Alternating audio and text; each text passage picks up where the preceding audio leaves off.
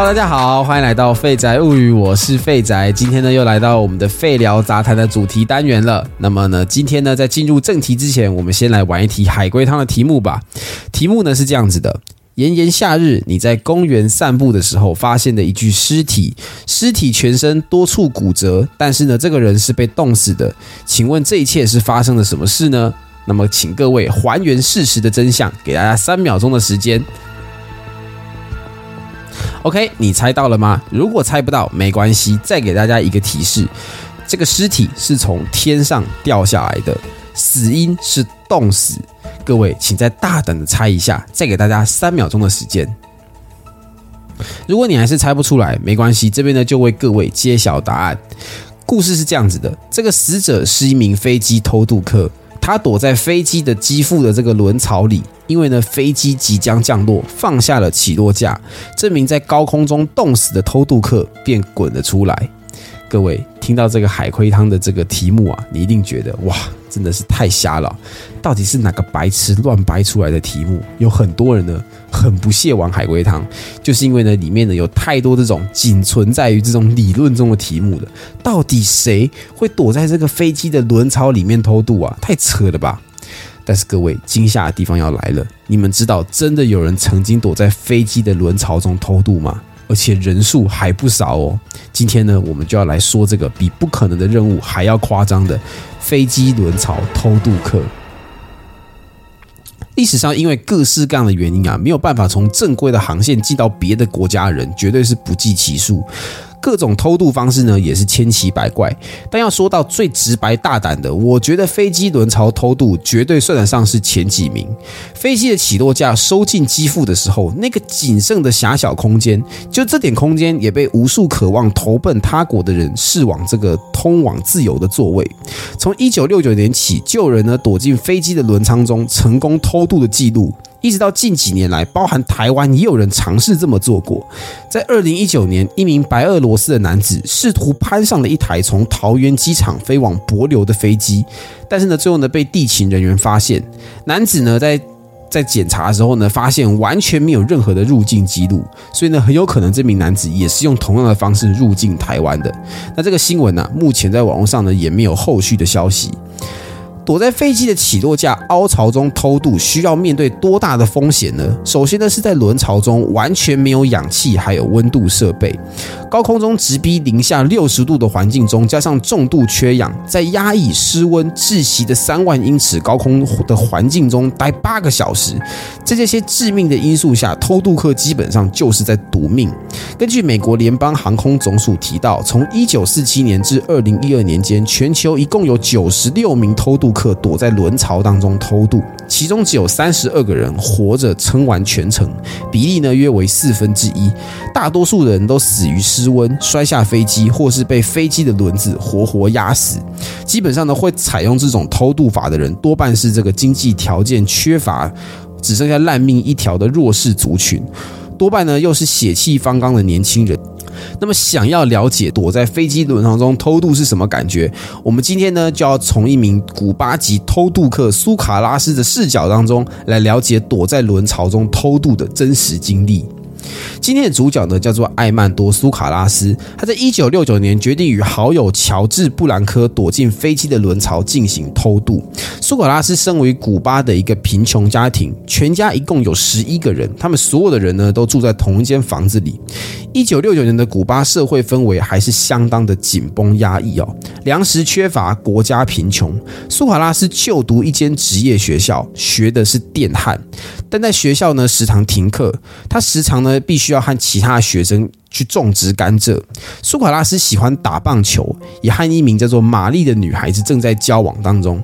没有意外的话，未来呢他会继续待在古巴，从事着传统行业，过着平凡人的生活。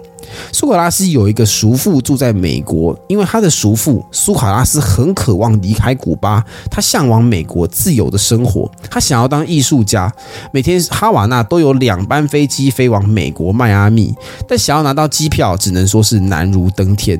因为呢，已经有八十万个人登记移民，而且登记前往的人在等待的日子当中，都要承受着被政府视为叛徒的生活。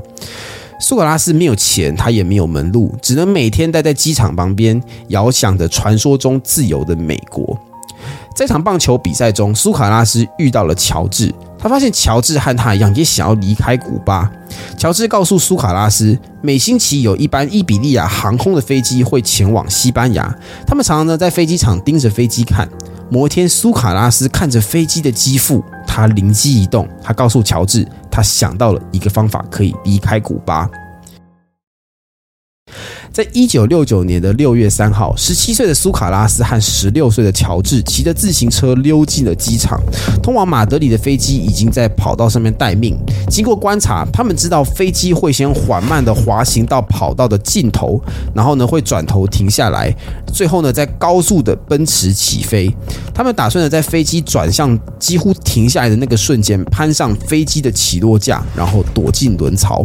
但由于轮槽收进轮子后的空间几乎是。是所剩无几啊！两个孩子甚至连行李都没有带，他们只准，他们只穿了一件单薄的绿色工作服，耳朵呢用棉花塞住，并且准备了一条绳子把自己绑住。两名疯狂的年轻人几乎没有考虑到高空中的严苛情况，他们只是凭着一股冲动。两个孩子算准了时间，冲进了飞机下。巨大的喷射引擎让他们吓得脸色发白，但是已经没有时间犹豫了。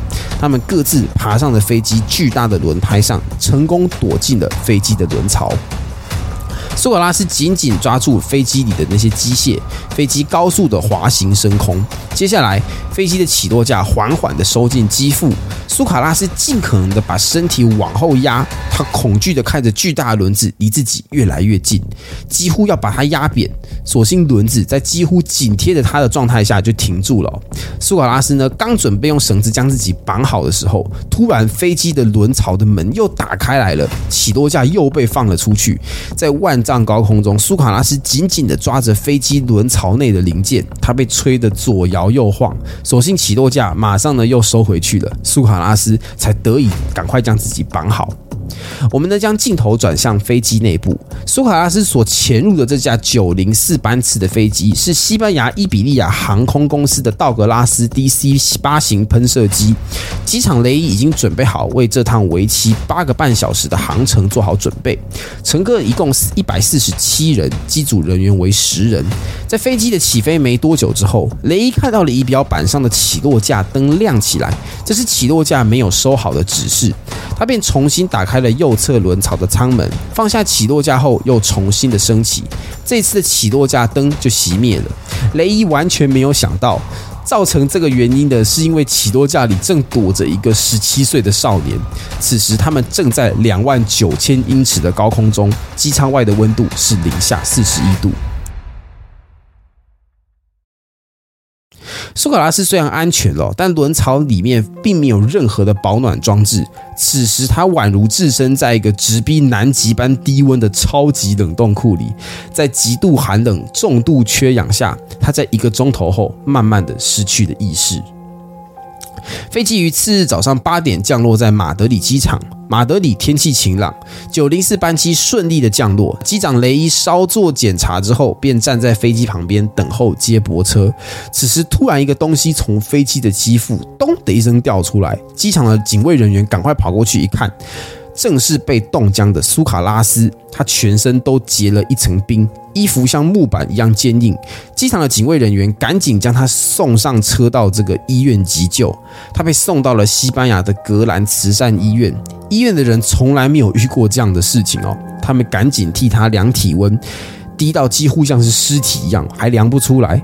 苏卡拉斯几乎呢被冻死，但是他神奇的是，他还有意识。他在医院醒来时说的第一句话是：“这里是西班牙吗？”乔治呢？然后呢又晕了过去。那事后西班牙的医生说明啊，苏卡拉斯的状态很像是被这种冷冻手术的病人，唯一不同的是，冷冻人体需要这个紧密的温度控制，必须要在降低细胞活动的同时，确保没有生命危险。在零下四十度的低温冷冻八个小时还能活下来，简直就是奇迹。一般而言呢，就算是顺利的救活这样子的病人，也难保听力或是脑部的损伤所带来的后遗症。但很幸运的，苏卡拉斯几乎是完全的康复，只能说非常非常的幸运。而他的朋友乔治·布兰科就没有像他这么幸运的。乔治·布兰科在飞机起飞没有多久之后就坠落身亡。苏卡拉斯住出院之后呢，顺利的和叔父住在了这个佛州的迈阿密，顺利的就读当地的学校。他的故事呢也登上了报纸，有许多人呢给他寄信。他自己最喜欢的一封信是这样写的。你是一个英雄，但是不大聪明。只能说啊，真的不是每一个人都像他这样子的幸运。为了自由，你认为冒这样的险值得吗？那今天的故事呢，就说到这里。谢谢大家，我是废宅，喜欢别忘了订阅。如果想要用听的，也欢迎订阅我的 Podcast 频道。谢谢大家，我们下次再见，拜拜。